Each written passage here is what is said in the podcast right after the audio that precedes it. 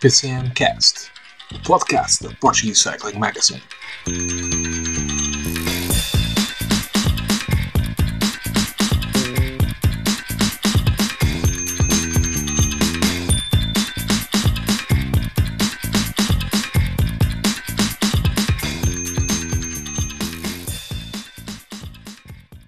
Olá a todos, sejam muito bem-vindos ao PCMcast, episódio 41 desta nossa uh, segunda temporada, uh, para falar do assunto mais fervilhante do momento.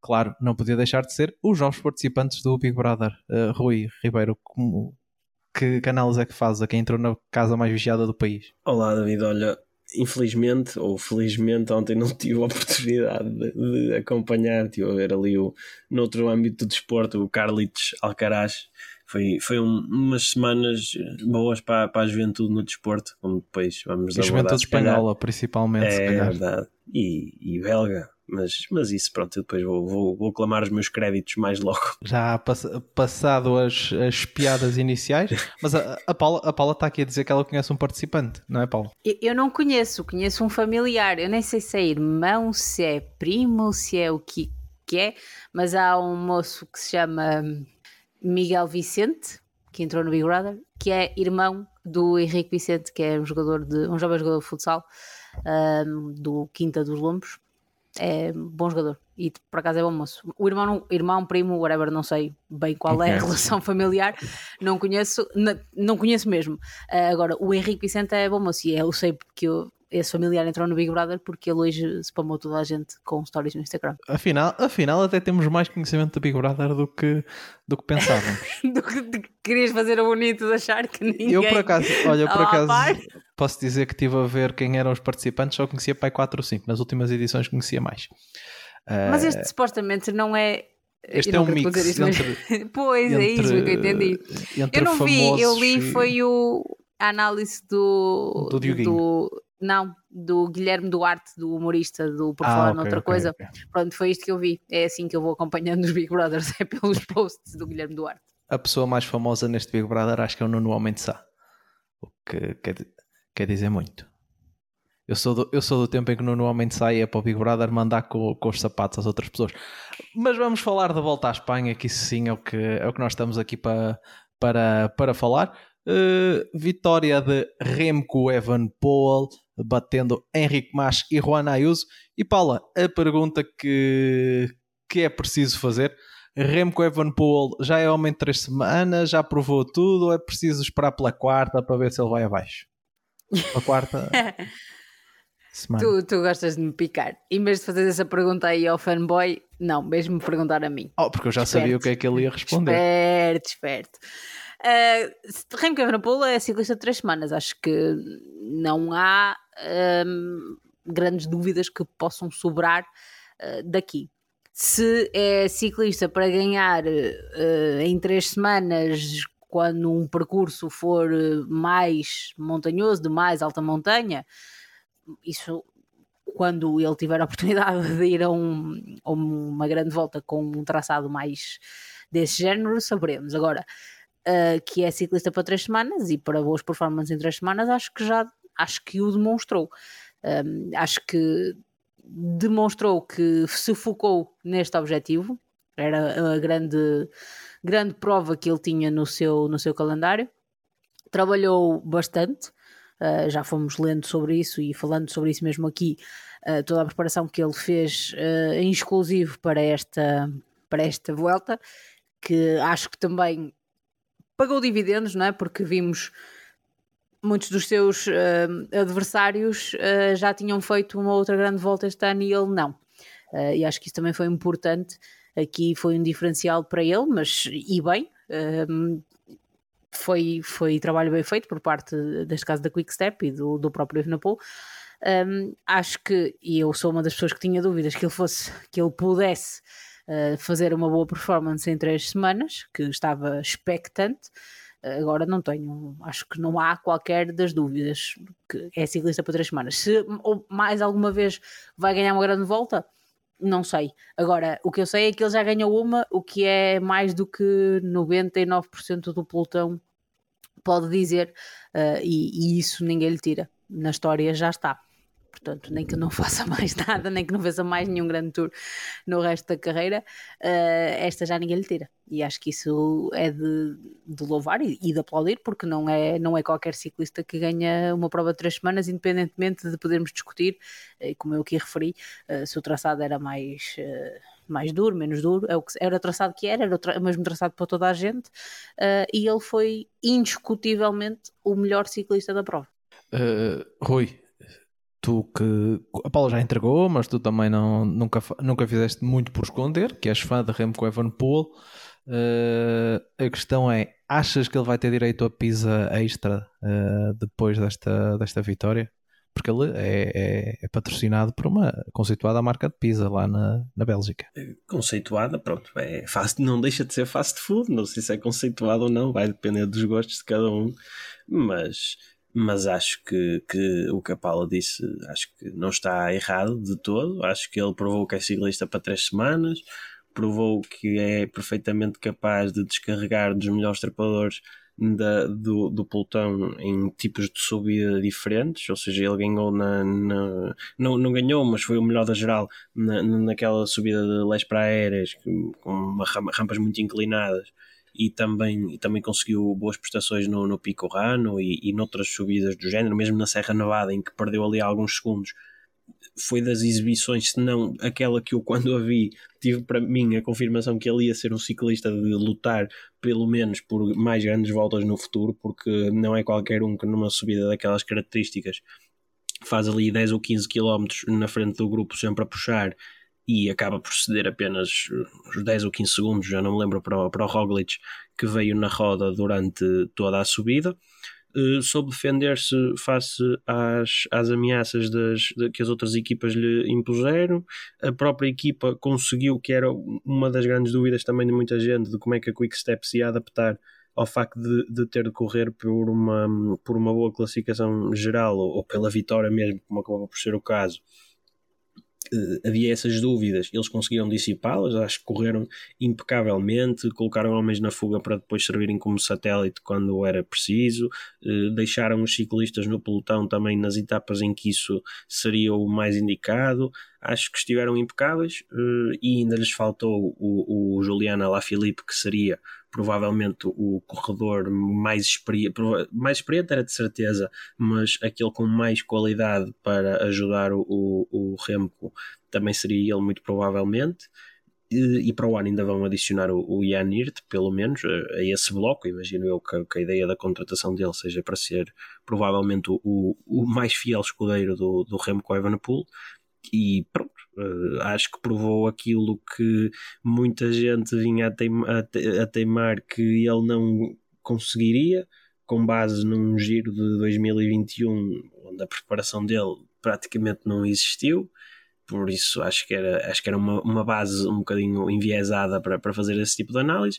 Foi o primeiro grande tour em que entrou com tanta expectativa em cima dele, cumpriu-a com toda a mestria e independentemente das circunstâncias que pronto, eu não acho que, este, que, esta grande volta tenha sido assim, tenha tido assim tão pouca montanha, acho que ao contrário da maioria delas, o percurso foi muito, foi muito, essa dureza assentava muito mais nas primeiras duas semanas do que nas, do que nas últimas duas, até com especial foco na terceira, que é, que é aquilo que geralmente acontece e, e ele, se calhar, a, a, própria, a própria preparação dele também acabou por assentar um bocadinho mais nesse, nesse sentido, porque parece-me que ele, ele entrou na Vuelta a uma velocidade completamente diferente dos outros e depois foi, uh, foi se calhar, uh, convergindo com, com, a, com a capacidade dos, dos, dos outros ciclistas à medida que o tempo ia passando.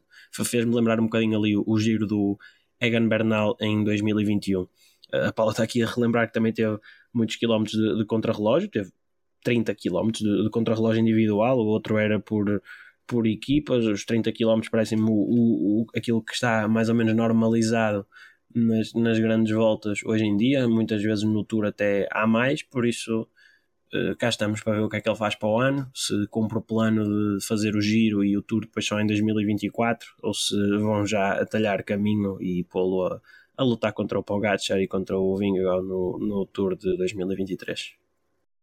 Improvável. O Lefebvre disse que hum, o Lefebvre já deu entrevistas sobre o assunto e falou, apontou ao giro no próximo ano. Hum, Dê-lhe 60 km de contrarrelógio no Tour, que eu acho que o Lefebvre mete as palavras no lixo. Ah, ok.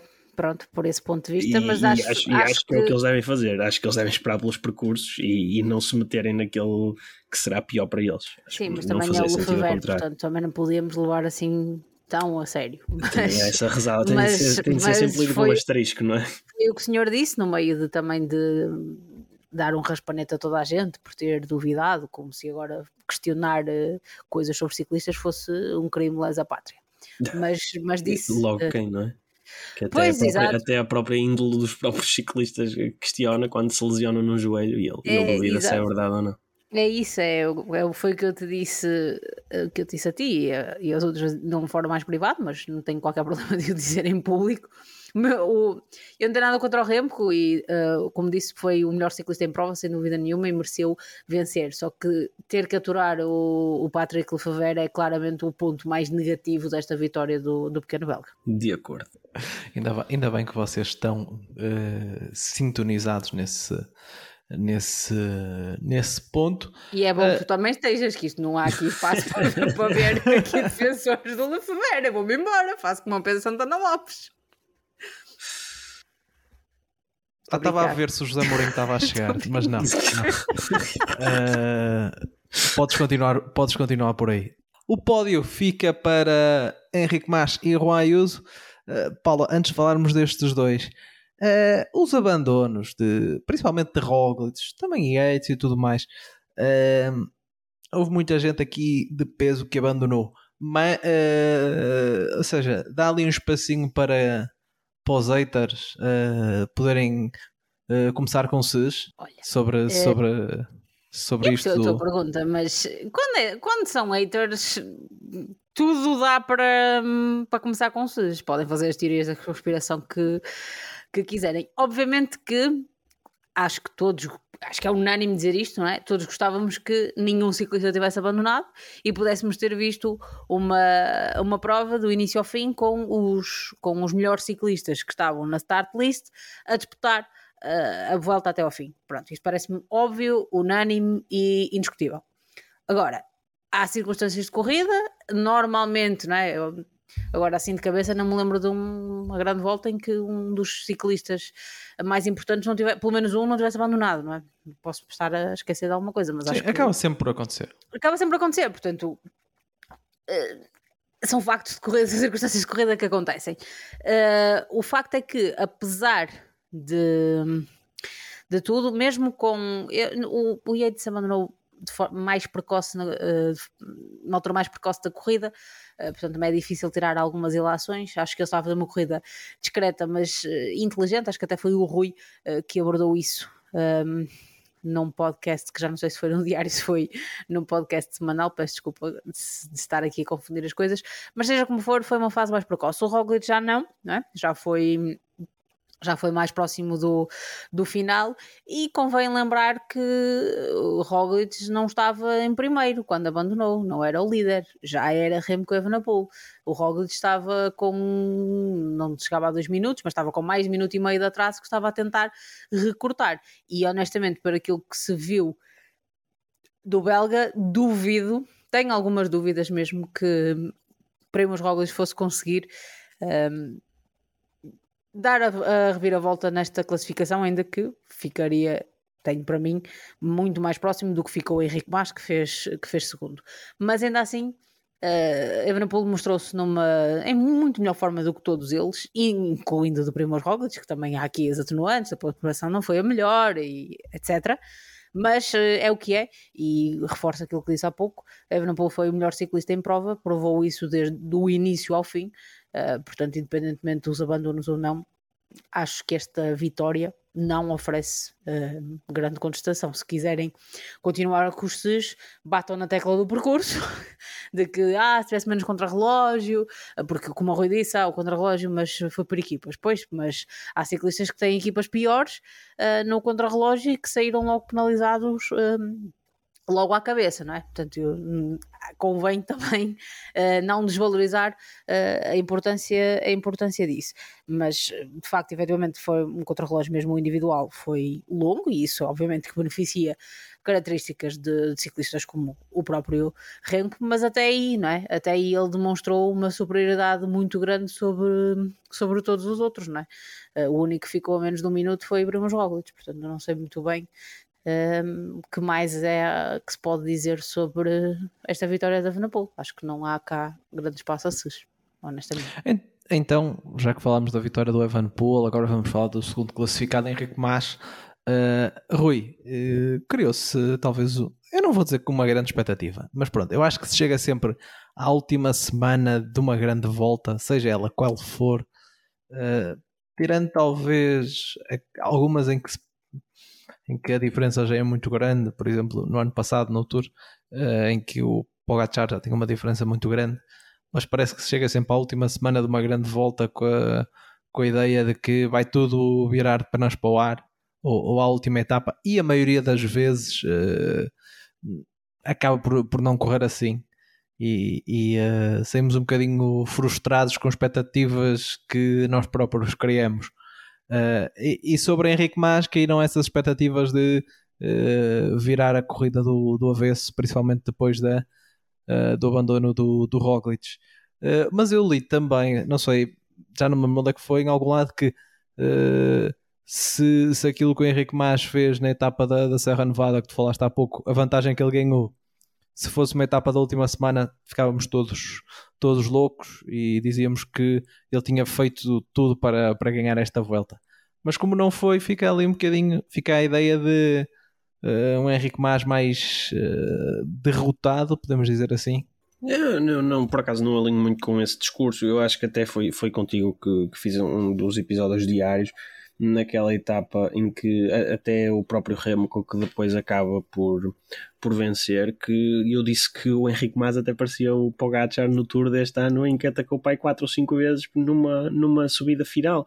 Eu acho que ele tentou mesmo fazer o que podia e o que não podia, ele tentou deixar o Remco para trás de, das formas que, que conseguia e no terreno em que se sentia à vontade, porque não me parece que fosse no, no terreno plano ou em descidas que o Henrique Mas pudesse ganhar tempo ao, ao Remco ou Evenepoel, ou seja, onde podia ganhar efetivamente tempo seria em subidas, e eu não me lembro de uma subida em que o Henrique Mas não o tivesse tentado fazer nesta última semana. Ele tentou na, na chegada na chegada em alto que tivemos, tentou na etapa, na etapa número 20, a Movistar acelerou ali o ritmo com o Rojas, o Nelson e, e depois o Carlos Verona, só que o Henrique Mas atacava, mas na sombra dele estava sempre o, o, o Tadej Pogacar. E eles muitas, o Pogacar não, o Remco, o e eles olhavam-se e, e o Mas acredito que por dentro estivesse a pensar não dá, não, dá, não dá para mais. Houve uma etapa em que até parecia que ele estava a conseguir deixá-lo para trás mas o Remco agarrou-lhe a roda e acabou por vencer a etapa no final. Por isso acho que, que o Mas não tem que se sentir não tem que se sentir mal com, com o facto de não ter feito alguma coisa, porque acho que fez. Não acho que as pessoas devam olhar assim para, para o mais, porque se houve volta em que tivemos a Henriqueta a atacar, foi, foi esta, ele tentou várias vezes. E, e, acho que é uma. E, e, para mim acaba por ser, se calhar, até uma das grandes surpresas da, da, da Vuelta, depois daquilo que tinha sido a época do Mas e o estado, principalmente psicológico, como imaginávamos que ele tivesse saído do Tour, não esperava mesmo nada que ele, que ele tivesse uma performance tão boa na, na Vuelta e que viesse cá discuti-la para vencer, porque foi isso que ele foi isso que ele esteve a fazer até ao fim. E, e acho que é de, de dar mérito à, à Vuelta do Henrique Mas que, que, que, tanto o segundo lugar acabou por, por certamente saber muito bem tanto a ele como à equipa depois daquilo que, que tinha sido a época de, de, ambos até, até aquele momento. É já, é já o terceiro, segundo lugar do, do, do Henrique Mas na volta à Espanha. Agora que pronto, parece que para o Movistar correu tudo bem, já se escaparam da, da questão da descida. E tu falaste aí do Henrique Mas vir à volta para, para discutir. Achas que a Movistar poderia pensar para o ano, por exemplo, uh, em uh, uh, fazer um pouco como a Quick Step fez com o com o Remco, apostar tudo em o Henrique mais vir à volta para tentar ganhar. Porque vamos ser honestos, a Movistar não tem uma equipa assim tão forte e acho que se calhar mas, o Henrique Mas tem estado em bom nível, dois anos segundo, uh, e, e, perdeu só para Roglic e para Remco. Uh, achas que valeria a pena para também para encerrar aqui um bocadinho um ciclo para a equipa ganhar uma, uma corrida grande, fazer essa, essa aposta? Uh, porque é uma aposta que muitas, raramente se faz, se faz o, a volta por ser a última grande volta. Uh, quase toda a gente já vem com, com andamento. Vimos aqui as questões apenas de os miúdos que surgiram aqui uh, na volta, quase todos sem, uh, sem, sem nenhuma grande volta. Nunca, nunca costumamos ver um corredor mais veterano fazer isso. poderia, ser, poderia ser uma ideia.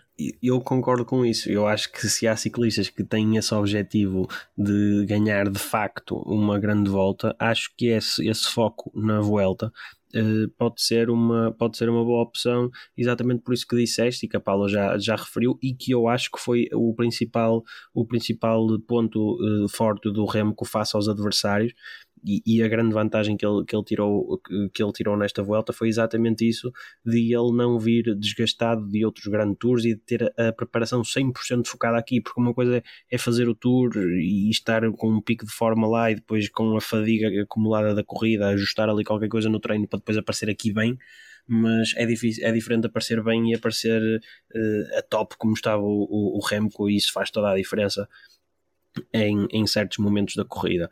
Uh, não sei se o Henrique Mas e se a Movistar se podem dar a esse luxo, porque a Movistar é desde pronto, as iterações mais antigas da equipa, sempre foi uma equipa que apesar de ter o seu grande foco em Espanha, também, também sempre tentou ter boas prestações na volta à França e agora ainda por cima sem o, sem o Alejandro Valverde. Valverde para o ano, eu não sei que equipa é que eles trariam ou levariam a uma volta à Espanha eh, a uma volta, a uma volta à Espanha, não, a uma volta à França, se tentassem canalizar uh, as forças para o, o MAS vencer a volta, porque se eles o fizessem, imagino que tentassem conservar ciclistas como o Carlos Verona, que é capaz de ser o segundo melhor trepador da, da Movistar, para ouvir escudar aqui.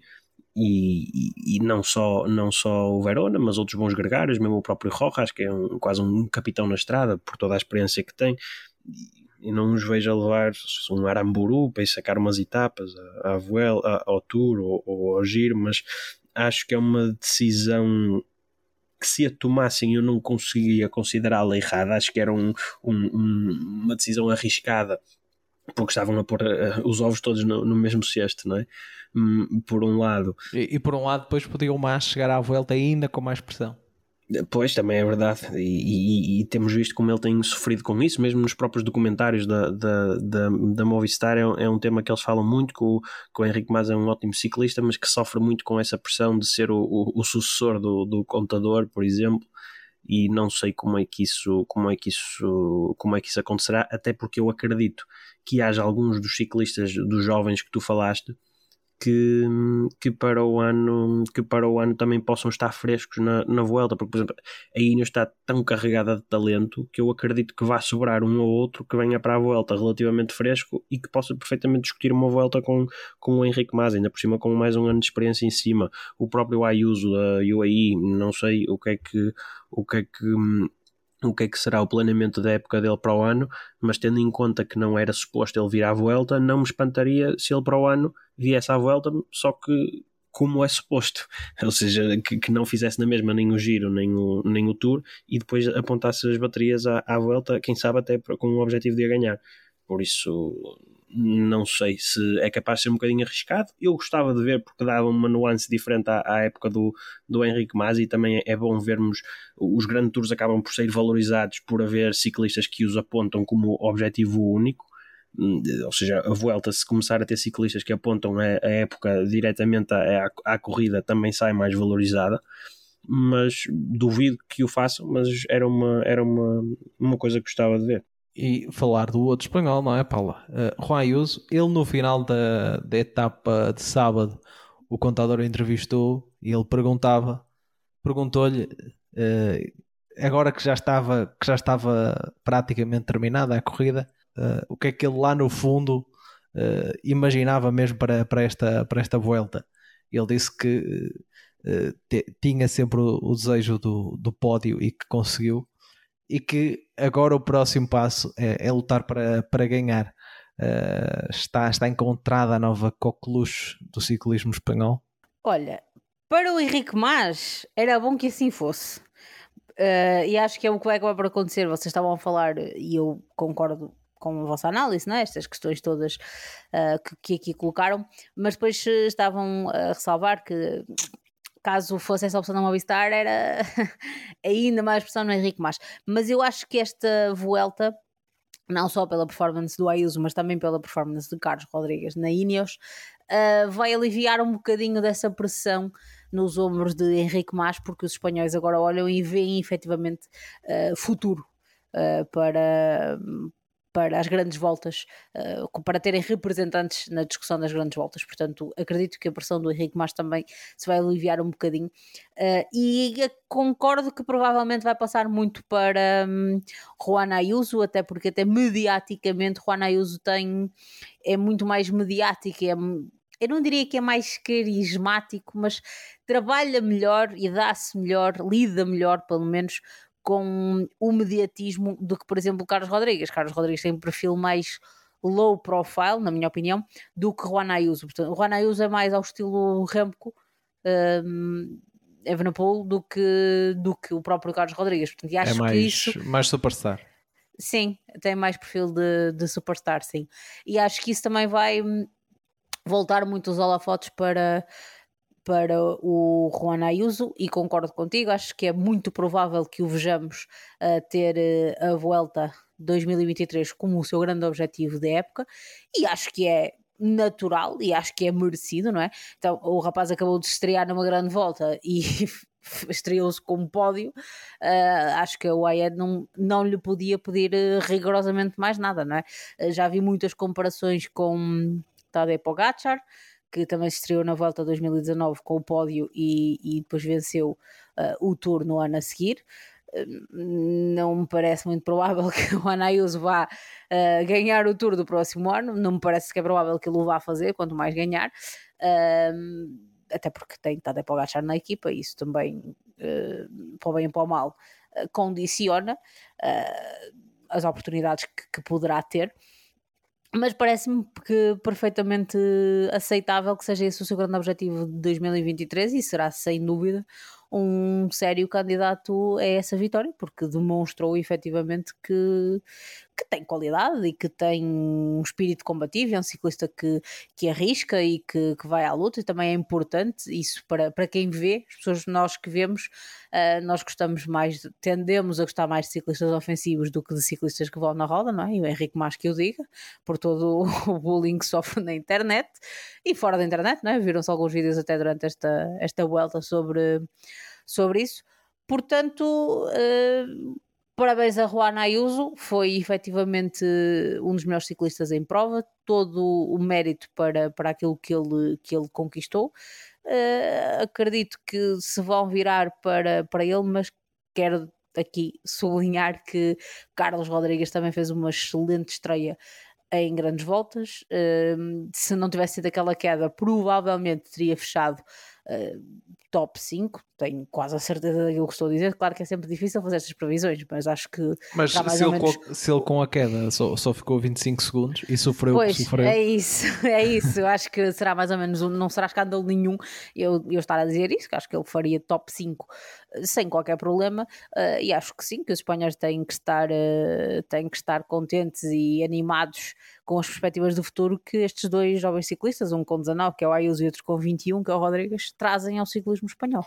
Rui, eh, como tu falaste no início de, de um jovem espanhol noutra, noutros, noutros campos que não o, o do ciclismo, eh, mas esta, esta onda de Ayuso e Rodrigues também vai, eh, vai muito bem. outros nomes do, fechando aqui a classificação geral, outros nomes do top 10 que, que te impressionaram. Tens alguém aqui que possas apontar? Deixa-me só dar uma nota sobre o top 10. Só houve um corredor uh, este ano que repetiu o top 10 em duas grandes voltas e que foi o Jay Hindley que fechou aqui uh, décimo e que, como todos sabem, ganhou o giro. Por isso, uma prova que há muita gente boa neste momento em termos de, uh, de grandes voltas uh, no, panorama, no panorama internacional. Pronto, apesar de todas as coisas, sabemos, lá está o que falamos de gente que abandona e tudo mais, mas ainda assim, nota para Jay Hindley que, que fez estas. Foi o único a repetir top 10 em duas grandes voltas este ano. E eh, antes de, de, falar nos meus outros destaques do top 10, também penso que li hoje qualquer coisa que a Espanha, uh, cujo ciclismo muita gente está em, em, decadência, acho que foi a, a, a nação que colocou mais uh, ciclistas em pódios de grandes voltas durante este ano, com o Landa no giro e o Mas e o Ayuso aqui na, na volta. São, são três ciclistas no pódio, acho que mais nenhuma, nenhum outro país chegou perto e, e com as duas vitórias em etapa do Errada e do Soler, pelo menos, também posso-me estar a esquecer de alguma vitória espanhola e entretanto mataram esse borrego e parecem estar aqui a encaminhar-se para um, para um, para um futuro mais, mais risonho, baseado nesses dois, nesses dois miúdos que, que falaste aí, principalmente nas grandes voltas, o, o Ayuso e o, e o Carlitos Rodrigues.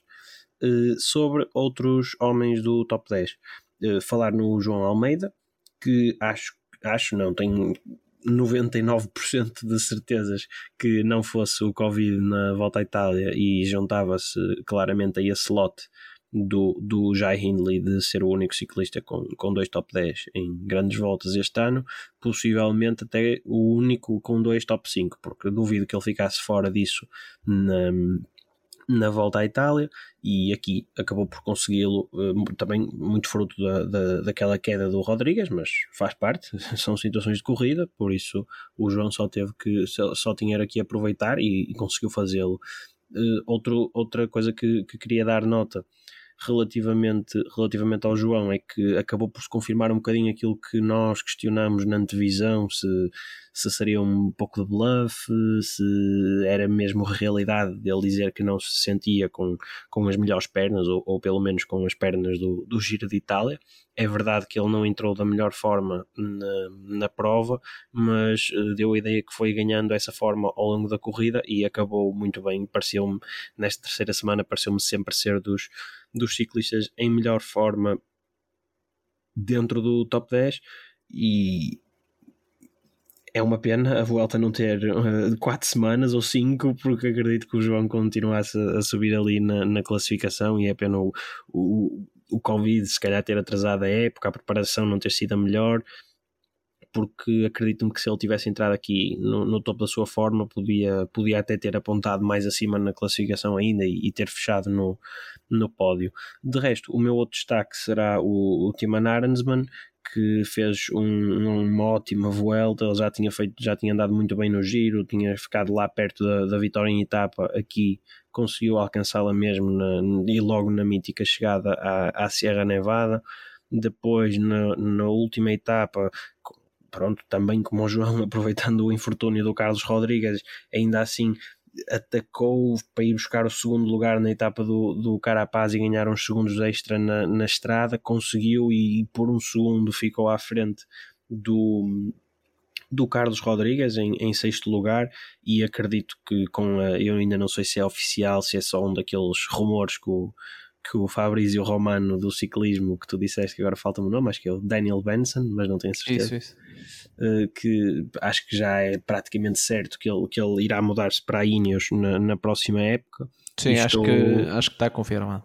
E estou muito curioso para ver o que é que, o que, é que ele vai fazer uh, lá, porque pronto, a DSM masculina, pelo menos, tem-se visto que não é se calhar o melhor ambiente para, não digo ambiente dos ciclistas estarem mal uns com os outros, mas não, não parece ser a casa em que os ciclistas conseguem alcançar o máximo do seu potencial, tirando o Roman Bardet que aparentemente gosta muito daquilo, mas, mas acho que o Arensman para o ano será será mais um homem a ter em conta até para um top 5 numa, numa grande volta e eu acho que ele é até em termos de características um ciclista parecido ali ao João e ao, e ao, e ao que vai aproveitar muito bem as voltas que tiverem com, distâncias maiores em contrarrelógio e acho que é um ciclista que será claramente candidato aos pódios das, das grandes voltas nos, nos próximos anos. Gostei muito da, da volta dele, também sempre em crescendo. O Romain Bardet gosta daquilo porque a equipa não é francesa. Tudo que não seja francês para o Romain Bardet de certeza que já é o paraíso.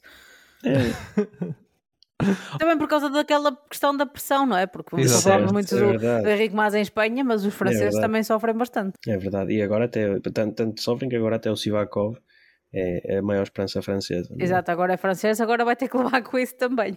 Olha, sobre, sobre o Aransman, eu realmente não tinha noção. A época já vai longa, mas eh, ele já fez 4 top 10 em, em gerais este, este ano, eh, três das quais em provas do, do World Tour, por isso realmente eh, está, está a ser uma das revelações da, da temporada. Eh, se calhar não tão grande como, por exemplo, o Juan Ayuso, eh, mas um bom ano para, para ele e que vamos ver se como é que vai ser para o ano, não é? essa super equipa da, da, da Ineos com mais uma jovem promessa. Rui, eu vou, eu vou manter em ti porque eh, para te dar a oportunidade de falar de outro, de outro corredor que tu logo à partida eh, previste que tivesse em, grande destaque nesta volta à Espanha, que foi Mats Peterson, que limpou como quis a camisola dos pontos e ainda eh, três etapas. eh, ele não vai ao Mundial, como já falamos, como já falamos aqui, mas esta, esta volta eh, parecia quase o.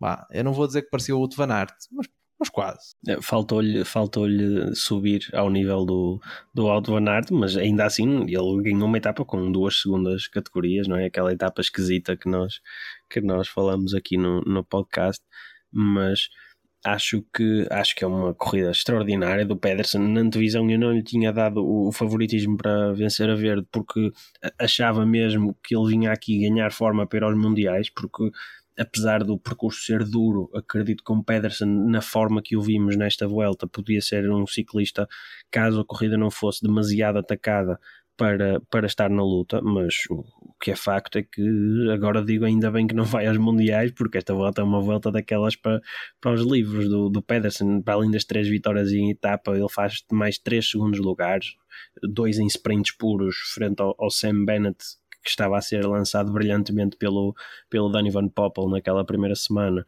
e um atrás do Roglic num sprint em, em subida, o que, demonstra, o que demonstra como ele estava eh, em boa forma, que era capaz de, de lutar por vitórias em, em todo o tipo de campos. Uh, e três segundos lugares, três primeiros lugares, em múltiplas fugas para conquistar pontos para os, para, para os pontos, para, para a camisola dos pontos.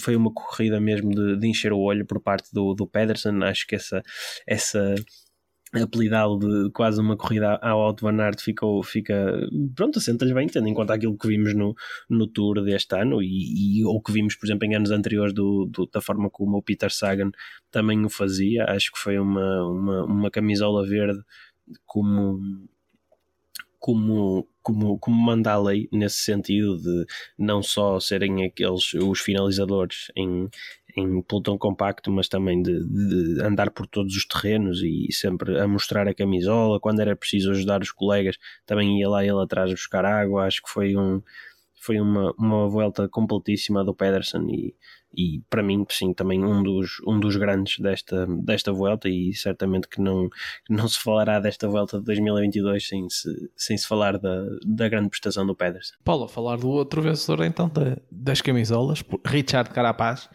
que para além da camisola da montanha uh, soma três etapas. Uh, podemos dizer que foi o, o grande caçador de etapas desta, desta volta, neste perfil de, do corredor atacante.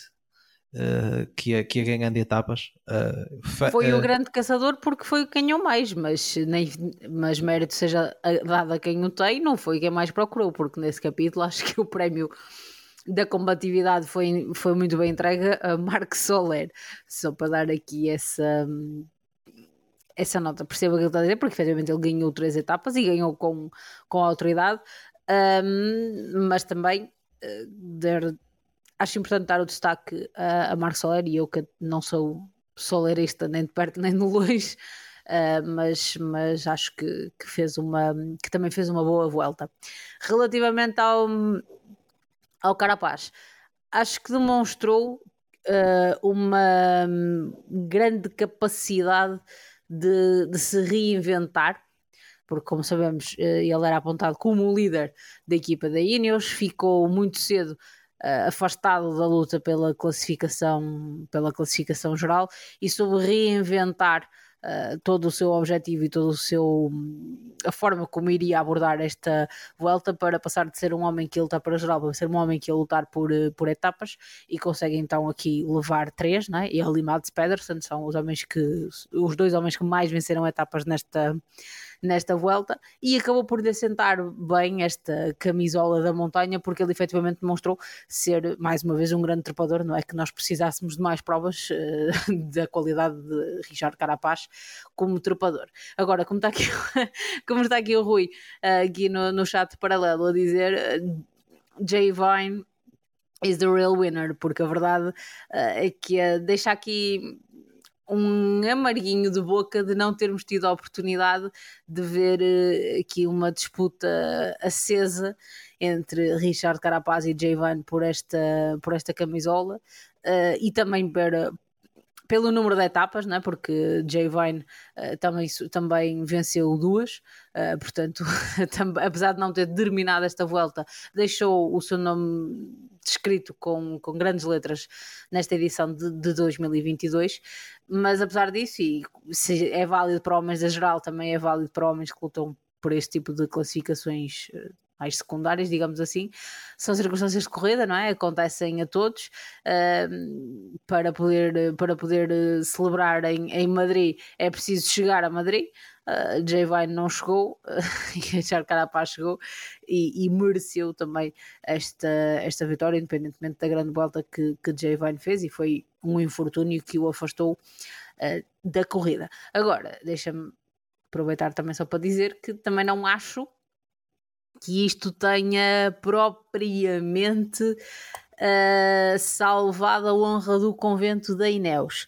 Uh, se, focando só na volta, eu também não consigo dizer que a Ineos fez uma má volta, porque uh, a Ineos tinha Pavel Sivakov uh, no top 10, quando também foi forçado a desistir. Uh, claro que são circunstâncias de corrida, mas são circunstâncias de corrida que também é preciso analisar, não é? Um, Teve Carlos Rodrigues, que, como tu muito bem uh, lembraste, ficou no sétimo, no sétimo lugar, mas ali a muito poucos segundos do, do João Almeida, que foi quinto, portanto. Uh, ficou no top 10, podia ter ficado um bocadinho mais acima.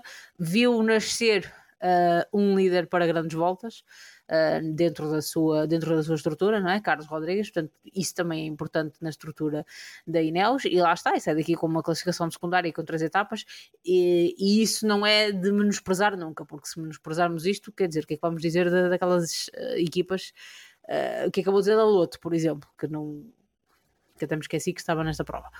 Agora, uh, isto não deixa de ser a Ineos e por muito que tenha sido inteligente da parte da, da equipa e de Carapaz, a forma como se reinventaram ao longo da equipa, ao longo da prova e como ajustaram objetivos, eh, não deixa de, de ser verdade que hum, falharam no seu principal objetivo uh, e, e, este ano não, não ganharam nenhuma grande volta e isso na estrutura da Ineos uh, pesa, mas ainda assim nota positiva para Carapaz e para a Ineos.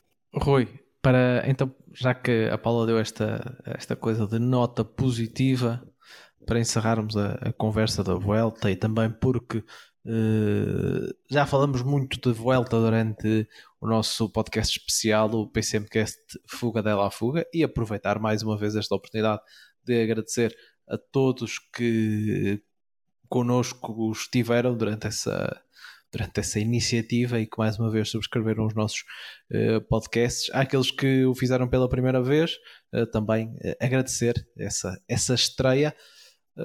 por isso convido Rui e também depois a Paula para fazer aqui fecharem como vocês acharem melhor categorizar entre os vossos melhores, piores, pontos altos, pontos mais negativos. Estejam podem dar asas à vossa, à vossa criatividade. Ora, vou falar de um ponto que, que mistura aqui duas coisinhas, mas acho que até podemos falar, falar agora porque é, parece-me relevante para aquilo que, foi, que acabou por ser a corrida.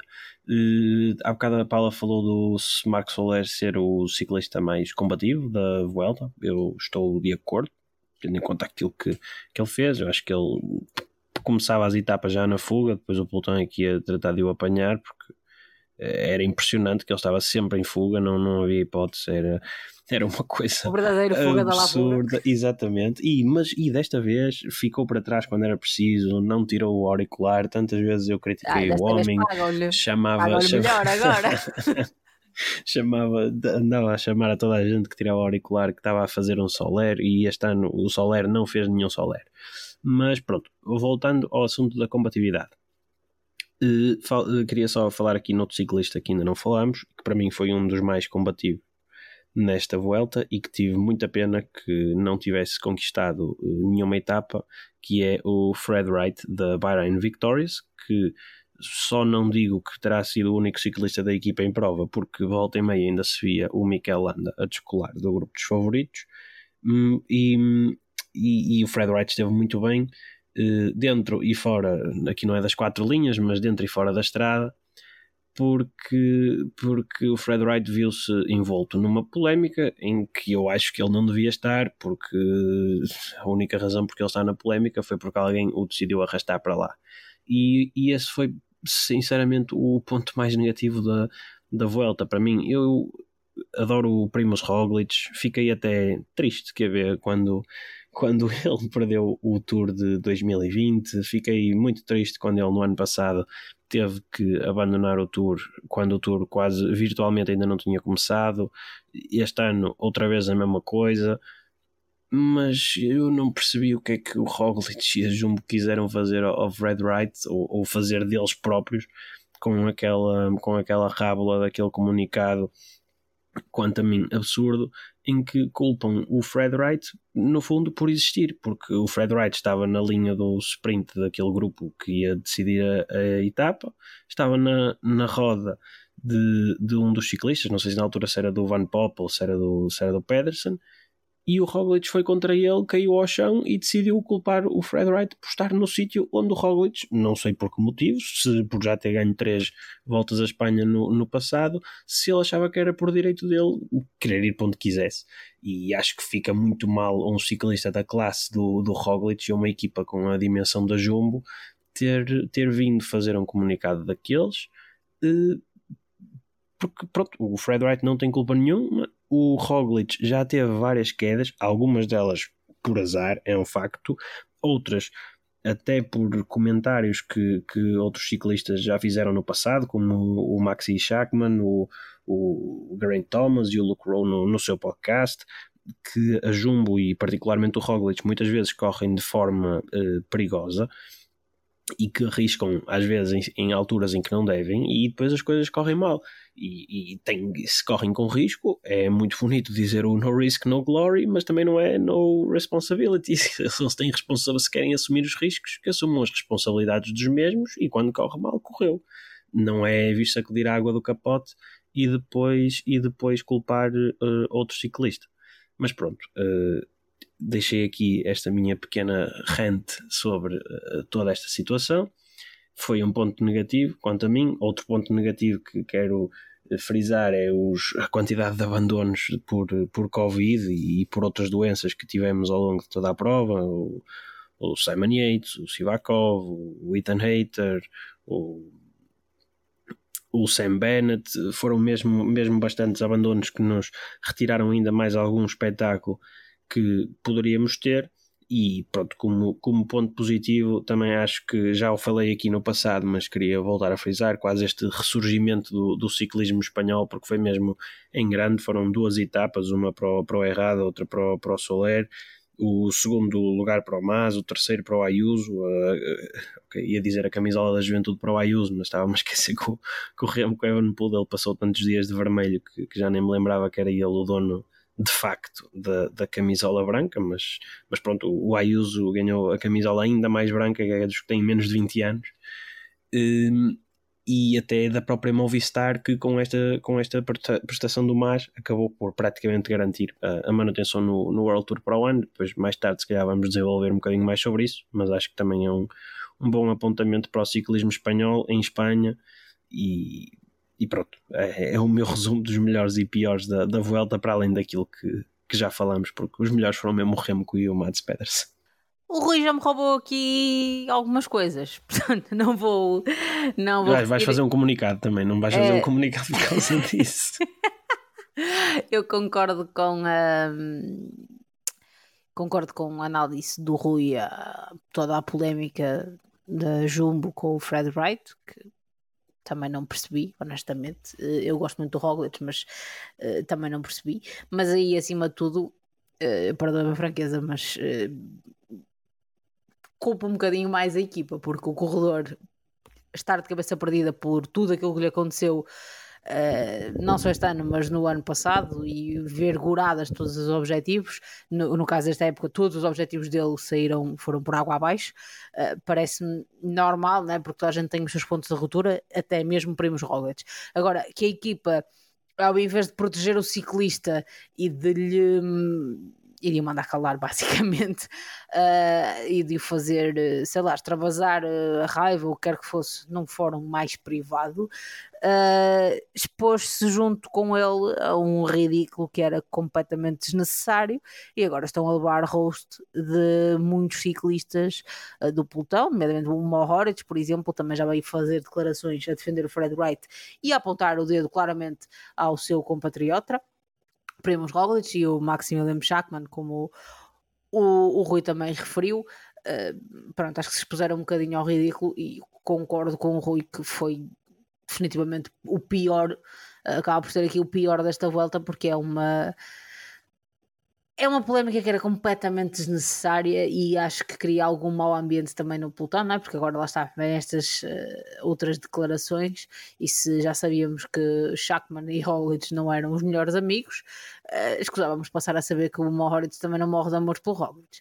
Uh, pronto, este tipo de coisas acho que era sempre um bocadinho uh, escusada. Na questão dos positivos, também concordo com com aquilo que o Rui uh, disse, mas eu queria sublinhar aqui uma coisa que aconteceu ontem, na última etapa, ontem, porque estamos a gravar isto segunda-feira, uh, à noite, o que aconteceu na, na, última etapa na chegada a Madrid, que foi uh, Henrique Mas ter ido uh, sprintar e aparentemente pelo que eu li uh, foi, houve ali uma combinação da Movistar com a Trek, neste caso para Mats Pedersen, de informar, olha, nós, nós queremos, vamos sprintar ali só porque uh, com esse acumular de pontos Henrique Mas sobe ao terceiro lugar da classificação por pontos, não era ameaça nenhuma a Mads Pedersen, que ganhou com 409 pontos contra 186 do Fred Wright, que foi o segundo, portanto não era, era um não assunto, uh, mas porque sendo terceiro nessa classificação,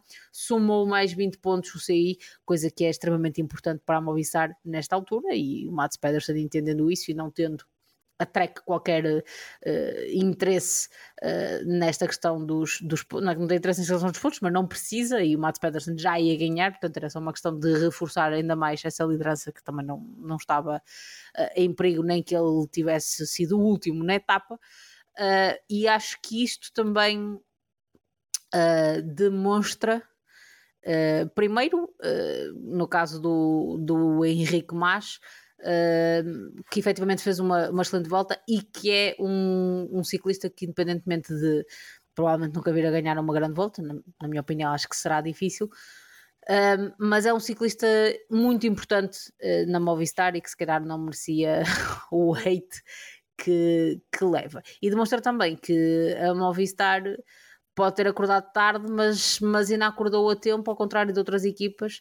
E com este termino, só para dizer que para mim em termos de equipas, a maior desilusão é mesmo a Loto Sudal, porque se há equipa que eu, que eu não me lembro de ver, mesmo, juro-vos, mas nem em fugas, acho que houve uma. O Thomas de Guentes chegou a andar numa fuga, uh, daquelas que não vingou, mas acho que foi mesmo uma equipa que passou completamente ao lado de tudo. De tudo naquela. Por exemplo, a Cofidis também não, também não, não apareceu propriamente, mas tivemos Brian Colcard não andou de sprint, na outro total eu não me lembro mesmo uh, de os ver. E numa equipa que está a lutar para não descer, uh, acho que deixa muito a desejar a forma como eles se apresentaram aqui nesta volta. Fechado aqui o capítulo da, da volta à Espanha, mais uma vez, primeira, primeira grande volta de Remco Evenepoel. Restam-nos uh, muitos anos para saber se vai, ser, vai ser a única. vamos falar de, da outra volta à Espanha, o Challenge La Vuelta que é não, não tem ainda toda, todo a fama e o digamos e o conceito uh, da volta da volta à França e da volta à Itália femininas mas Rui uh, independentemente independentemente da fama e do conceito uma coisa que não muda é a vencedora.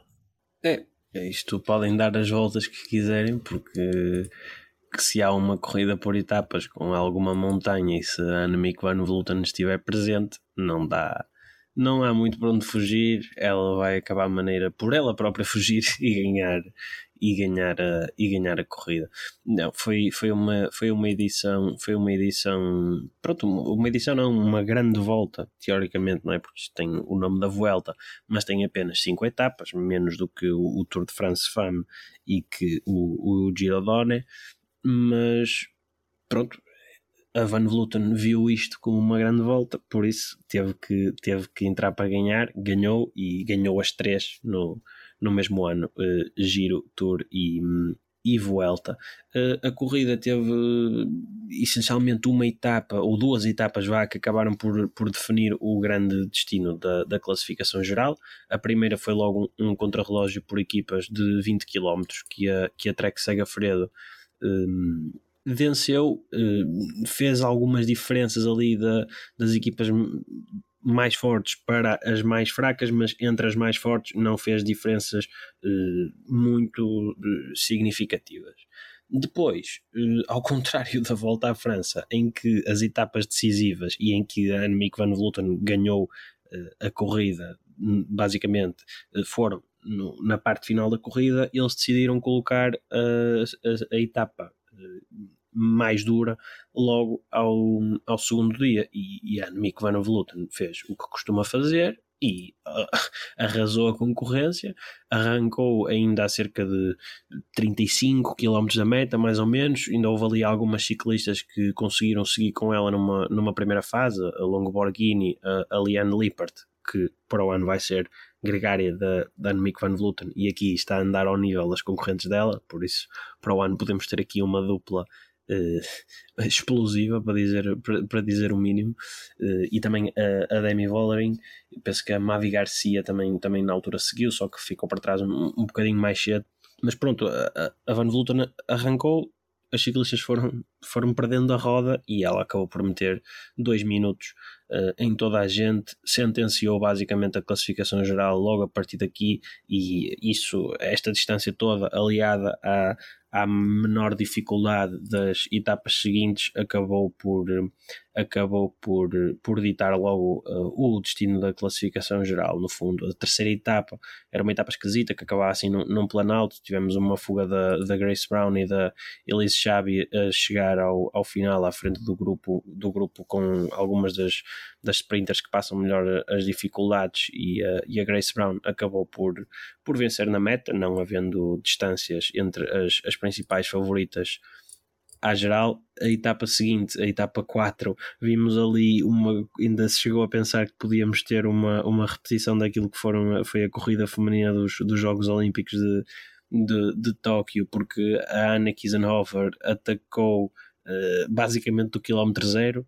chegou a ter praticamente 10 minutos de vantagem na, na estrada, ela que estava uns 7 ou 8 atrás na, na geral, nessa etapa, mas depois o, o pelotão desta vez apercebeu-se que ela estava na frente, lá a perseguiram e, e acabaram por alcançá-la quase, quase à entrada do, dos últimos 3 ou 4 quilómetros. E, e, pronto, é, foi uma pena porque teria sido uma etapa absolutamente histórica se ela conseguia aguentar até ao, até ao final lá em Segovia, mas depois também aquilo elas passaram por uns, por uns setores de, de gravilha, depois a chegada também era bastante técnica e com, e com pavê e, e a Silvia Pérsico acabou por se, por se impor face às outras favoritas, a Silvia Pérsico que para mim é a maior revelação do, do pelotão feminino este ano, a transição do ciclocross para a estrada correu brilhantemente e esta equipa da Valcar voltou a pôr um, voltou a pôr mais uma ciclista italiana na ribalta que para o ano já estará na, na UAE. E pronto, falando da Valcar e de ciclistas que a Valcar põe na, põe na ribalta, uh, quem ganhou a última etapa foi a Elisa Balsamo, campeã do mundo, provavelmente a despedida da, a despedida da, da camisola de campeã do mundo.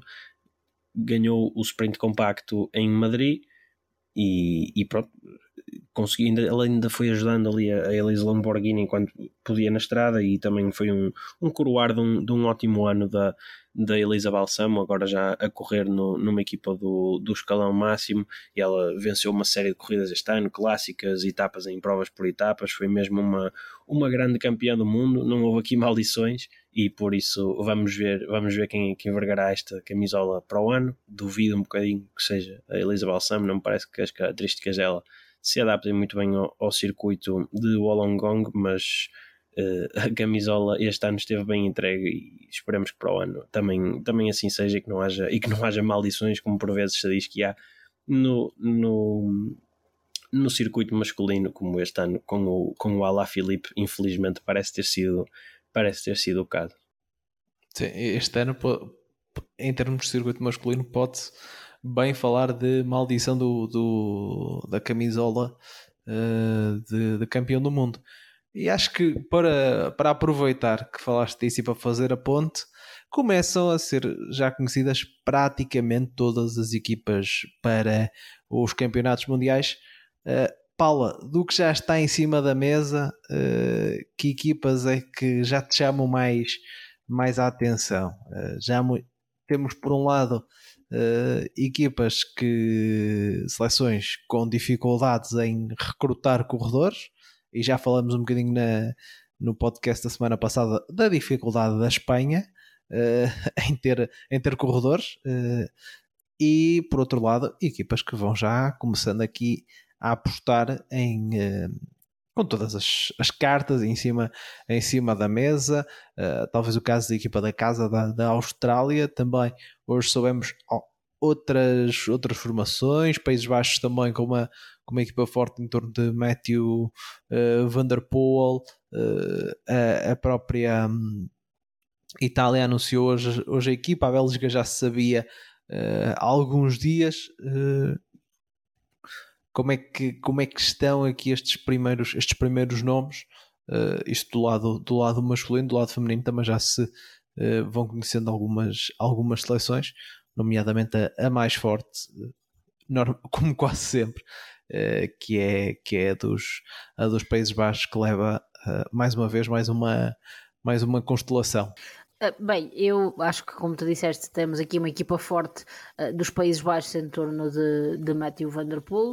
Uh, acho que é uma acho que é uma equipa além de, da questão de ser de ser uma equipa forte acho que é uma equipa que tem um objetivo bem traçado e, um, e uma hierarquia dentro da equipa bem definida o que hum, parece-me que poderá ser uh, importante para, para, para a prova o, o contrário por exemplo daquilo que veremos na, na equipa da Bélgica, não é? O próprio Remco Evenepoel já falou disso uh, durante esta semana, em que disse que não teria qualquer problema em trabalhar para o Wout van Aert se uh, o Wout van Aert fosse o melhor uh, ciclista e demonstrasse ser melhores pernas. Portanto, vamos ver uh, uma.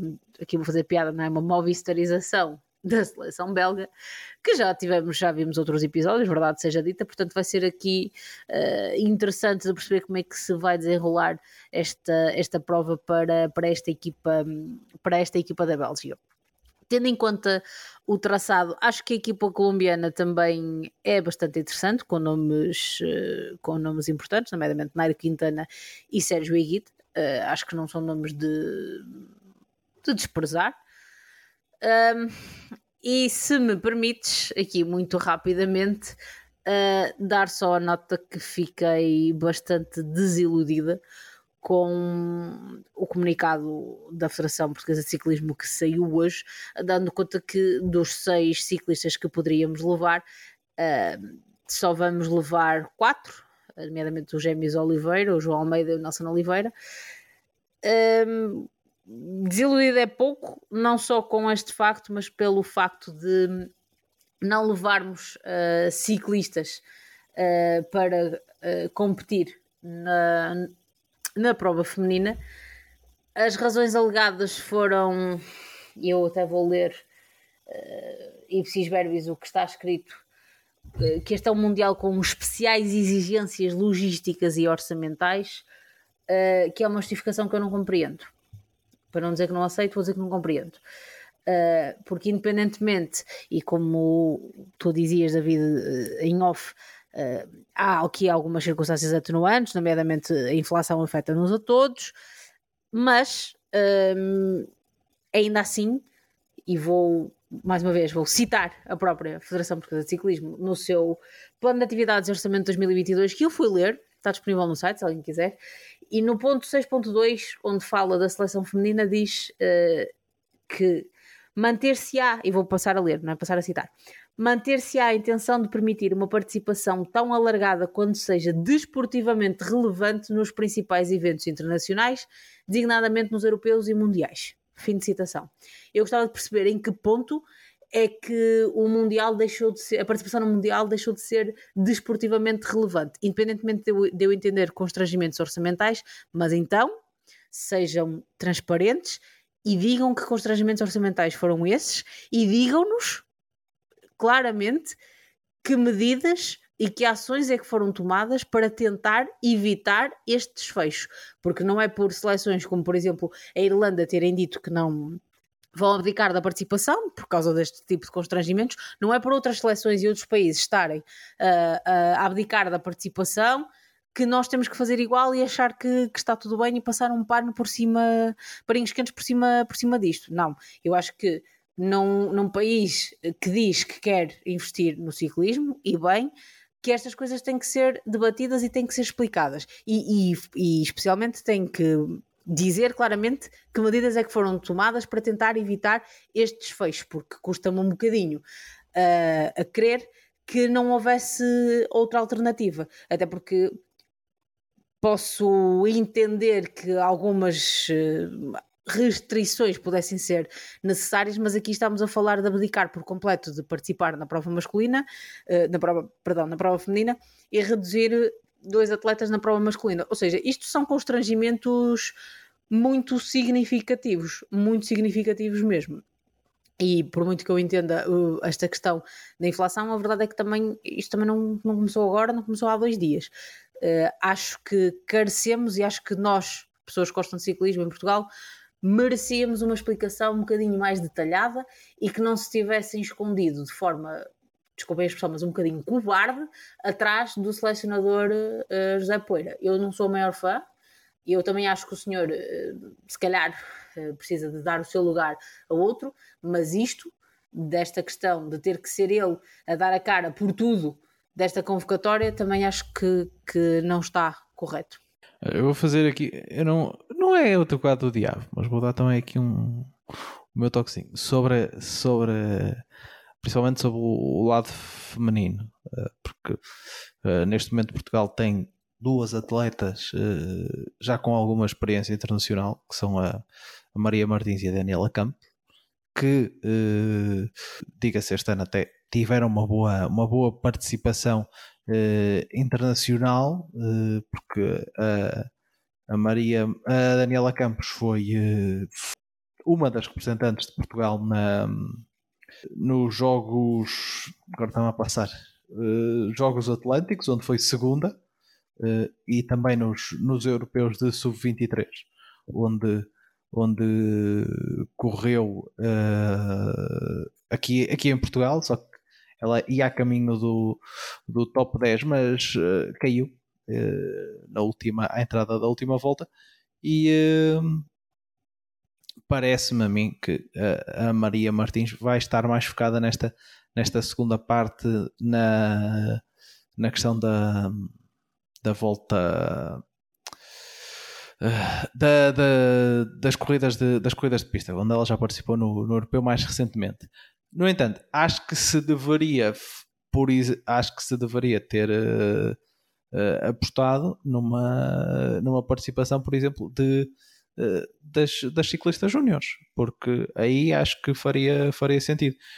vai haver título de sub-23 feminino, mas a corrida está dentro do, do, da corrida elite, ou seja, no final o melhor elite vai ganhar uh, a medalha, a melhor corredora, a melhor corredora sub-23, melhor colocada dentro da corrida de elites, vai ganhar a medalha uh, e a camisola de campeã sub-23, uh, o que é um bocado curioso.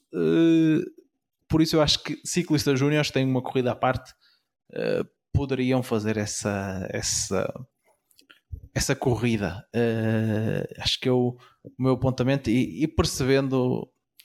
Uh, está, eu, eu entendo e, o que estás a dizer, mas abdicar a 100% de qualquer participação feminina não é assim claro. assim que se vai desenvolver a vertente feminina do, do ciclismo em Portugal. E não se pode encher a boca na, na volta a Portugal feminina para dizer que somos muito bonitos e olhem para nós, tão feministas e a apoiar o desporto feminino. E depois, quando surge isto, e mais uma vez, eu citei diretamente da, do, do plano de atividades, não fui eu que escrevi aquilo, foram eles de depois abdicar-se e, e, e escudar-se com uma frasezinha apenas que diz constrangimentos logísticos e orçamentais. É pá, não. Exige-se muito mais uh, explicações, muito mais transparência e muito mais respeito pelo desporto feminino. Obrigado, Paula. Uh, Rui. desculpa, eu não queria. Eu, não, eu enervo-me com isto, vocês já sabem, desculpem. Rui, ainda sobre, sobre estes, estes mundiais, não sei se queres acrescentar alguma coisa sobre uh, campeonatos do mundo de, sobre esta questão da seleção portuguesa ou também sobre o que já fomos falando da, da, da questão de, das outras seleções que até agora já foram uh, apresentando os seus, os seus conjuntos para, para, o, uh, para o Mundial. É assim, eu na, na questão da, da seleção portuguesa subscrevo a 100% a, a opinião da Paula, por isso acho que não vale, não vale a pena uh, acrescentar muito mais. Aliás, também concordo contigo quando falas na, na questão das Júniors, acho é que deviam ser as duas coisas. E, e este desprezo já aconteceu mesmo no Tour Sub-23. Vimos aquela no Tour, no Tour L'Avenir Sub-23, né? na volta à França do Futuro. Já vimos aquela entrevista de, do Gonçalo Moreira que para mim foi bastante elucidativa mesmo da própria atitude da Federação para com, para com quem questiona, porque aquilo era quase o Gonçalo Moreira a fazer perguntas e o entrevistado a, a, a não responder ou a dizer essa é a sua opinião, não é a minha, e, e pronto. É, estamos, estamos, estamos sujeitos a isto, é, é a federação que temos, são as decisões que temos, não temos grandes meios de, de, o contestar para além de, pronto, olha, de, de, através até deste podcast tentarmos sensibilizar um bocadinho os adeptos também para essa questão, porque existem, existem coisas bem feitas no, no ciclismo feminino. A Maria Martins, olha, é, ainda esta semana ficou em, ficou em terceiro numa, numa corrida em que foi batida por, por olha, quem ganhou a corrida foi uma ciclista da, da FDJ que, que já até ganhou pessoa corridas no, no World Tour este ano, a, a Coponi também, uma sprinter. Por isso, não me parece que okay, o percurso não seria o mais adequado a, a, a, Maria Martins, mas, mas acho que por tudo o que ela tem feito pelo ciclismo feminino português, era mais do que um, pelo menos um prémio que ela, que ela tivesse essa, essa participação. E a parte dos, dos temas orçamentais, há, há coisas que, que, os orçamentos se calhar têm de esticar um bocadinho. Bem sei que falar de fora é fácil, mas, mas não entendo e pronto, acho que também não vale a pena acrescentar muito mais a isto. Quanto aos mundiais em si, eh, assim, eu já fui vendo algumas das equipas que, foram, que foram saindo, mas o, o, ciclismo, o ciclismo por seleções é sempre uma coisa assim um bocadinho diferente, não é? Ainda por cima com toda esta questão de algumas equipas não não libertarem ciclistas eh, por causa da questão dos pontos World Tour, todas, toda a questão da, da logística para ir para, para a Austrália, foi o Lawson Craddock que não conseguiu visto para ir, depois ainda haverá, ainda haverá os temas de ciclistas que ficam que ficam também impedidos por causa do, do tema do, de não terem a vacinação do Covid, penso eu, que isso ainda poderá ser um, um tema. Por isso, eh, vai ser, acho que vai ser uma corrida disputada entre os melhores uh, classicómanos do, do pelotão. Duvido que, que a coisa fuja muito poderá haver sempre ali uma, uma surpresa de última hora, mas uh, aqueles ciclistas como o Pogacar, que andou brilhantemente nestas clássicas agora do Canadá, o Alto Van Aert também andou muito bem, apesar de depois, quando foi para, para bater o penalti no fim ter mandado por cima e, e o Pogacar acabou por ganhar. O David Godou também está em ótima forma. Uh, acho que vai ser uma corrida aberta, apesar desses favoritos, claro, uh, terem o favoritismo à partida, passa a redundância, mas, mas acho que é um percurso interessante e que vamos e que vamos vamos ter umas boas corridas. E estou muito muito hum, expectante para ver para ver o António Morgado nos Júniors porque acho que é capaz de ser mesmo a, a nossa maior probabilidade de sucesso. E nestas competições como mundiais, europeus, ficamos sempre ali ainda mais, se calhar, falando por, por mim, pelo menos, é, é, quando, quando me torno um bocadinho mais patriota nisto do, do ciclismo e dá mesmo vontade de, de, torcer pelos nossos. E acredito que o, que o António Morgado possa trazer-nos uma, uma alegria dessas, dessas madrugadas da, da Austrália de ciclismo que, que vamos ter já daqui uma semana e meia ou duas semanas. Uh, sim, isto começa já na. Acho que no no próximo, uh, na, no próximo fim de semana, no próximo sábado para domingo, já vamos ter a prova de a prova de contra as duas provas de contrarrelógio. Uh, por isso começa este é o primeiro título é... para o Remco. Ok, pronto. Era só para. Só Estou a brincar. Ou seja, quando nós... Não, ou não, ou não. Vamos quando nós fizermos, quando nós fizermos o próximo podcast, já vamos ter uh, campeões do mundo, campeões do mundo uh, atribuídos eh, por isso, uh, já vamos ter novidades uh, até lá. Já agora, Paula, tu, tu, que és, tu és especialista em todos estes timings da internet, achas que devo já revelar a nossa, a nossa novidade para os mundiais? Acho que sim, que é para as pessoas começarem a, a preparar. Pronto, então é o seguinte: na noite de 24 para 25, não é, não é véspera de Natal, Uh, Mas é, é quase como se fosse. É de setembro, é de setembro. É, é, quase, é quase. É o Natal, é o Natal do, do, do ciclismo. É, o que, é que, o que é que vai suceder? Uh, vamos ter uh, o acompanhamento da. Vamos fazer o acompanhamento nessa madrugada da, do Mundial de, de Ciclismo. Ou seja, durante, durante a madrugada da corrida vocês vão poder ver a corrida, a corrida com, connosco, porque vai ser uh, eh, 25 em solo australiano, mas ainda vai ser uh, eh, 24 aqui em Portugal, por isso, uh, pelas nossas contas, aquilo vai começar à, à uma da manhã e acaba por volta das 6 ou 7. Uh, por isso, vai ser connosco que vão poder seguir.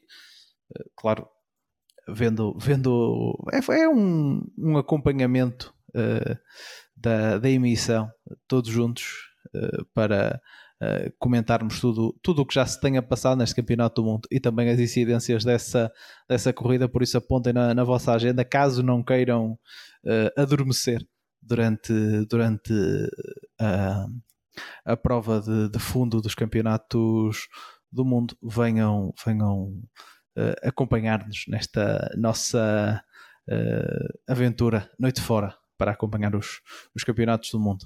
Esqueçam de ir às e... compras, ter os snacks, tudo direitinho, Sim. para aguentar ali a noite toda. Toda a noite, como diria o Toy. Exatamente. Paula, uh, agora então vamos para a parte das notícias. Parte das notícias. Uh, e numa nota completamente contrária, uh, diametralmente oposta àquilo que estava a dizer sobre a não participação de Portugal em nenhuma das vertentes de, de estrada uh, feminina. A notícia do Cycling Tips de uma nova equipa uh, continental australiana que foi uh, financiada por fãs. Era um projeto, é um projeto dirigido por Pet Shaw, que já estava montado, mais ou menos, uh, mas depois ia se juntar a uma, uma estrutura de uma equipa que depois recuou uh, e ele decidiu uh, basicamente fazer um crowdfund na, naquela plataforma GoFundMe, que é uma plataforma relativamente conhecida para, este, para este tipo de campanhas de crowdfunding. Uh, em que explicou todo, todo o projeto que, tem, que está muito assente efetivamente no desenvolvimento de, do, do, desporto feminino, da vertente feminina, de, de formar eh, jovens para, para o ciclismo, eh, de lhes dar oportunidades e condições de apostarem numa carreira no ciclismo. Uh, tivemos um, logo desde o início alguns apoiantes importantes, nomeadamente a Grace Brown, a Amanda Spratt e mesmo o Luke Plapp, o ciclista uh, da Ineos, que foram fazendo algumas doações. Mas apesar, de, apesar disso, Uh, o projeto estava a crescer com pequenas doações, mas ainda longe do objetivo, que eram os uh, 100 mil euros. Numa altura em que tinha cerca de 12 mil, houve um, uma doação anónima, uh, isto também é um, um, dado interessante, uma doação anónima de 100 mil euros que um, permitiu logo atingir o objetivo da, da campanha e neste momento, segundo o que aqui, o que aqui diz uh, na notícia, uh, conseguiram angariar 120 mil euros, ou seja, 20 hum, dólares, desculpem, ou seja, 20 mil, 20 mil dólares até a mais do que do que tinham, do que tinham pedido, o que lhes assegura aqui uh, o arranque deste, deste projeto, que é importante, eles explicavam na, na página que uh, o dinheiro até não chegava provavelmente para tudo, mas como eles tinham já conseguido uh, alguns patrocínios, nomeadamente de equipamentos desportivos e mesmo de, de, de uma marca de bicicletas, uh, que aquele valor já permitiria alavancar o projeto. Uh, não se sabe, lá está, foi uma doação anónima, não sabe quem foi, mas isto também demonstra que efetivamente quando que há público e há uma comunidade interessada no desenvolvimento do desporto feminino, no desenvolvimento do ciclismo feminino em particular. Uh, por isso quis deixar aqui esta, esta notícia com uma nota de louvor a todas as pessoas que contribuíram da forma que puderam e claro está a este doador ou doadora anónima, quem quer que seja, uh, por, uh, por a oportunidade que vai proporcionar a algumas jovens ciclistas de, de seguirem os seus sonhos e se tornarem desportistas profissionais. Rui, e tu qual é, qual é a tua, tua notícia? A minha notícia é sobre Remco Evenepoel. E depois não quer. E depois, e depois como é que ele podia esconder que é um nada. fanboy? Não, não dá, nada. não eu dá não, para esconder. Eu não nego, eu não nego, não. Eu gosto de, gosto de histórias bonitas e esta é, é uma história bonita. Não, não, não, vou, não vou amassar aqui a, a malta com a história toda, desde a queda da Lombardia e daí para a frente. Vamos um bocadinho mais atrás. Isto é uma, uma reportagem do, do Cycling Weekly. Eu, pelo que percebi, eu penso que isto é um, um um trecho de uma reportagem que eles vão, que eles vão lançar na, na sua revista uh, no, dia, no dia 15 de setembro, mas eles colocaram este, este, este pedaço uh, online e acho que é uma, uma boa leitura para, para qualquer pessoa que queira perceber um bocadinho aqui o, o, o passado do, do Remco Evenepoel e como, e como um talento destes veio parar ao, ao ciclismo quase que um bocadinho por obra não diria do acaso, mas por obra das circunstâncias uh, da vida e do passado dele no desporto que depois acabaram por, por fazê-lo chegar ao, ao, ao ciclismo, porque não é só o Roglic a ter um passado noutro, noutro desporto. É, no fundo, esta reportagem acaba, este bocadinho da reportagem que está disponível online, fala do passado do Remco como jogador de futebol, ele que jogou no, no Anderlecht e no, e no PSV Eindhoven, eh, duas boas equipas, uma belga e outra holandesa, ou neerlandesa, assim como na, como na seleção, eh, nas seleções jovens um, eh, belgas. E, e, este, e esta reportagem no fundo uh, não é só a falar daquilo que pronto, do facto de ele ter sido futebolista mas acaba por, por falar com acaba por ter aqui um bocadinho de, de, conversas com antigos colegas deles dessa, dessa altura, até de, de, de jogadores que hoje em dia jogam ao, ao mais alto nível, ou, ou pelo menos em, em, campeonatos profissionais, quer na MLS, outros penso que na, na Bundesliga, e que falam das características do, do Remco e eu achei curioso porque vendo como ele corre hoje em dia e vendo como foi a evolução dele, principalmente depois da, da queda na, na Lombardia em que ele quase que teve que ir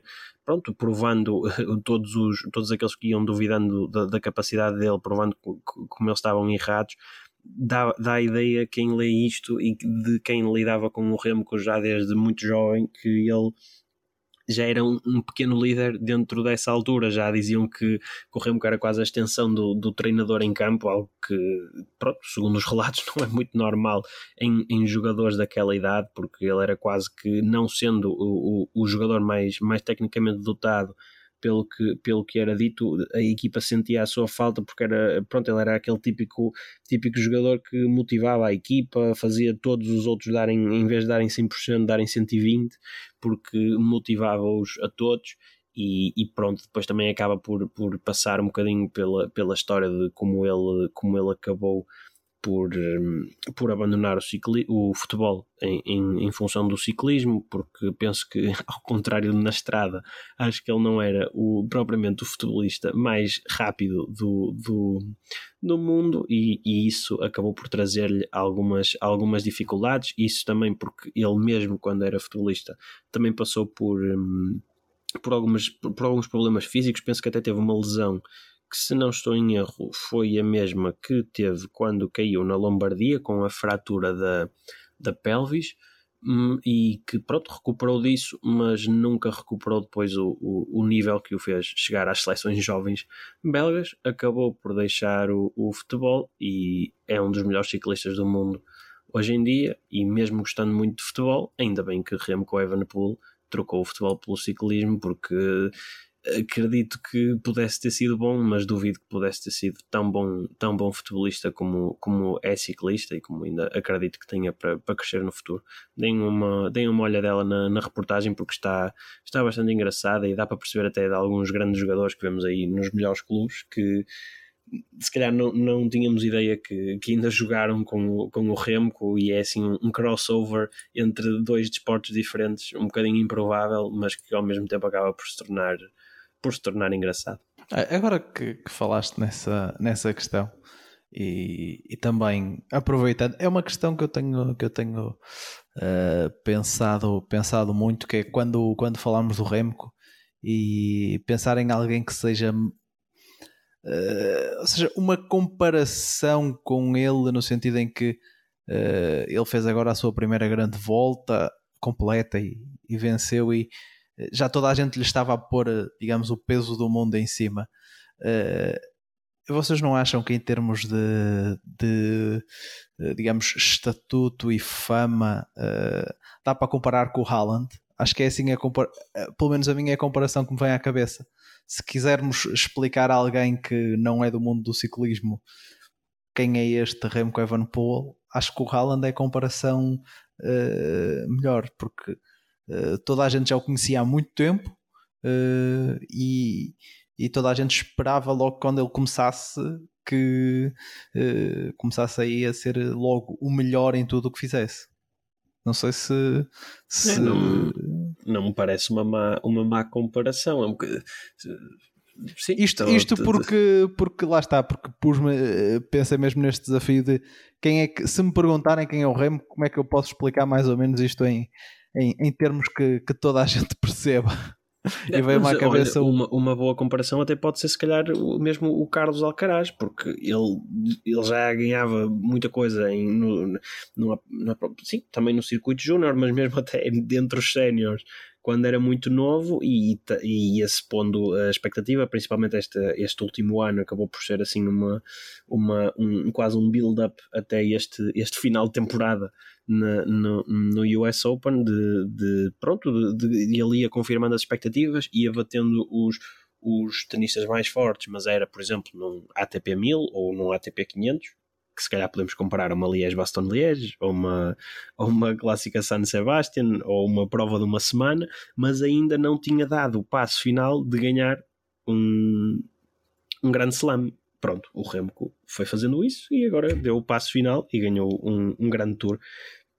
Também pode ser uma, uma comparação, porque acho que o, o ténis também agora nestes últimos tempos tem estado assim relativamente em voga, mas dentro do futebol, apesar de a componente individual ser um bocadinho mais difícil de avaliar, pelo menos na, na minha opinião, acho que o ciclismo sendo um desporto de equipa acaba por ser muito mais um desporto individual do que o futebol, ou seja, o, um ciclista, se não estiver numa prova, não está, não ganha. Um futebolista, se estiver lesionado, a equipa pode na mesma ganhar um título. É, é, é um bocadinho diferente, mas, mas sim, o Haaland parece-me parece uma boa, uma boa uma boa comparação, porque apesar de ele já estar a, a, provar as coisas na Champions desde os tempos em que jogava até ainda no, no Salzburgo e havia sempre a dúvida de como é que se ia dar na Premier League e ele chegou lá e, e, e está a mostrar que a Premier League é e até, porque são, e até porque são os dois do ano 2000 também ajuda, ajuda ainda mais a, ajuda ou até, ou, até, ou deixa-nos a pensar o que é que andamos a fazer aqui não, é? não vamos trazer o tema idade novamente a este não, podcast. Não, não, é, até porque eu ganhava, né? desta vez eu ganhava. Paula Ferreira Lobo, alguma coisa a acrescentar? Não, não, eu acho é que vocês uh, misturaram bem o futebol, ténis e ciclismo. Uh, quem não acompanhar tantos esportes como vocês vai ficar um pouco confuso, mas fora. Não, mas acho, mas acho que nós estamos a pensar uh, nomes que diria que as pessoas estão habituados a ouvir. O Carlos Alcaraz pode o ser. O Alcaraz talvez está, não. Está, mas não, o, eu mas... acho o contrário. O Alcaraz foi notícia, né, quando as pessoas estiverem a ouvir este, este podcast, certeza que ouviram falar Sim. no Alcaraz, até porque deu nas, nas notícias e tudo. Agora, eh, eu não acho o Alan um ciclista assim tão de primeira linha para que quem não gosta Alan, de futebol. Eu também não o acho que seja um grande ciclista. O Alan é, é, realmente um péssimo ciclista. Até parece o Grai, ele é parecido com o Grai, Paulo. Não é sabes, não sabes. Ele, já, ele já, já, já, já ouviste andar de bicicleta? Opa, ele, ele, ele, com aquele tamanho todo e ele é assim um bocado meio desengonçado a correr, eu não quero imaginar a pedalar. E também não é muito bonito, desculpem a franqueza. Mas à parte disso... Uh, o Alan não é um futebolista de primeira linha no que ao mediatismo hum, diz respeito. Eu percebo que para vocês que acompanham futebol, não é? Pode ser, ok. Mas quem não acompanha futebol, quem não ou não gosta, ou não vê, ou só vê a seleção, ou o que seja, não vai saber quem é o Alan. Não vai. Ah, vai, saber, vai saber, vai. Até porque vai, as pessoas Google, passaram... não, é? Pronto, não okay. as pessoas passaram aí o, o verão todo a comparar o Alan com o, com o Darwin, com o Darwin Nunes, por isso as pessoas vão, não, vão saber. Não, não, isso, é vossa, isso. isso é a vossa bolha, isso. é a vossa bolha, a sério, é a vossa bolha. Não, mas por acaso até, até percebo que, percebo o que, que, a Paula, que a Paula diz, porque, porque se eu perguntar, por exemplo, olha, a, a minha mãe enquadra-se nesse exemplo de pessoas, uh, conhece os jogadores do, do clube que ela apoia, que só podia ser um, uh, conhece os jogadores da seleção, Cristiano Ronaldo, Messi, por aí fora. Mas, Adoro que tenhas deixado no ar, só podias ser um e há imensas interpretações a partir daí. Adoro. Isso, adoro isso é para cada um fazer a interpretação que, que porque cada um faz a interpretação que, que melhor lhe aconchega o coração. Exatamente, exatamente. E assim fica, fica tudo no segredo dos deuses. Mas, mas não, mas é, ela é capaz de não saber quem é o, o, o Erling Haaland, é, é verdade mas também não sabe quem é o Remco Evenepoel, por isso, por isso. ficamos em casa. Mas pronto, mas, mas, mas foi uma uh, conversa Paula, pensando, pensando que o meu raciocínio foi pensando que a maioria das pessoas segue futebol eh, mais atentamente e que o Haaland joga no City, não é para e que, atenção, e pronto, na minha opinião, é, é relativamente bem, bem conhecido, até que não seja por esse. É a hype. vossa bolha, a sério, é a vossa bolha. Pronto. Eu percebo, Fica... porque eu também sei quem é, não é? Mas, lá, mas também é da minha bolha. Pronto. Fica, fica, fica e muitas aqui... horas a ver o meu namorado jogar FIFA. uh, fica aqui uh, feita a comparação entre Erling Haaland e, e Remco uh, Evenepoel, uh, com o destaque claramente para que o Evenepoel é bem mais bonito, até porque a, a competição é um bocado desonesta. Uh, Gostei que tivesse sido essa maneira como tu escolheste terminar isso. Ou seja, comparação entre o alto, a conclusão é que, é que o Evan Poole é mais bonito. Ah pá, pronto. Nem eu que sou fanboy. Mas, podemos, oh, mas, mas, continuamos, mas, mas, é como a Paula diz, o Alan uh, não estava lá atenção. quando foi distribuída a beleza, não. Atenção, Deus Nosso Senhor decidiu pôr-lhe o uh, dar-lhe mais, mais atributos uh, a nível a nível uh, da, da qualidade para jogar, para jogar futebol. Porque... E ele é rico e isso resolve-se, a verdade é essa. Sim, também dá. O Cristiano Ronaldo também, quando, quando começou, tadinho. Por isso dá, dá para resolver. Se bem que acho que o Alan já não vai resolver, porque não, não há ali muita margem de, de, de progressão. Porque não... Ficamos por aqui. Uh, já ficaram, já ficaram com, com a nossa novidade. Uh, na dia 24 para 25, PCM. E é isto, é este tipo de comentários que podem esperar no dia 24, sim, sim. portanto. PCMcast. Avaliaremos a roupa de Matthew Vanderpool, Tadej Pogacar, será, serão todos avaliados a, a pente fino no, durante a emissão do Mundial. E o cabelo, o cabelo do Pogacar? Cabelo. Sim, se está, se está fora do capacete ou não, podemos Exatamente. logo ver quem ganha. Pode ser, pode ser um, um desafio perceber quem é, quem é uh, o. Uh, podemos fazer uma votação de ciclista mais bonito durante, durante não, a noite, David. já que vamos ter tanta coisa para fazer. Mas pronto, não podemos, dia, não. Nós não queremos que as pessoas adormeçam. Dia 24 para, para 25, eh, vamos ter o acompanhamento do Campeonato do Mundo. Ainda para decidir se vamos ter eh, concurso de, de misses do, do pelotão internacional. Pelo menos eu e o Rui vamos, vamos estar, vamos ser os, os hosts e estamos aí a, a, tentar convidar uma série de, de pessoas para, uh, irem fazendo as suas uh, aparições. A Paula, como tem que trabalhar no dia a seguir, ela vai vir logo uh, ao início para depois ir dormir, mas, mas marcará a presença. por isso, vocês marquem também e continuem-nos a acompanhar também aqui no, no PCMcast todas, todas as semanas, às terças-feiras. Um obrigado a todos e um abraço.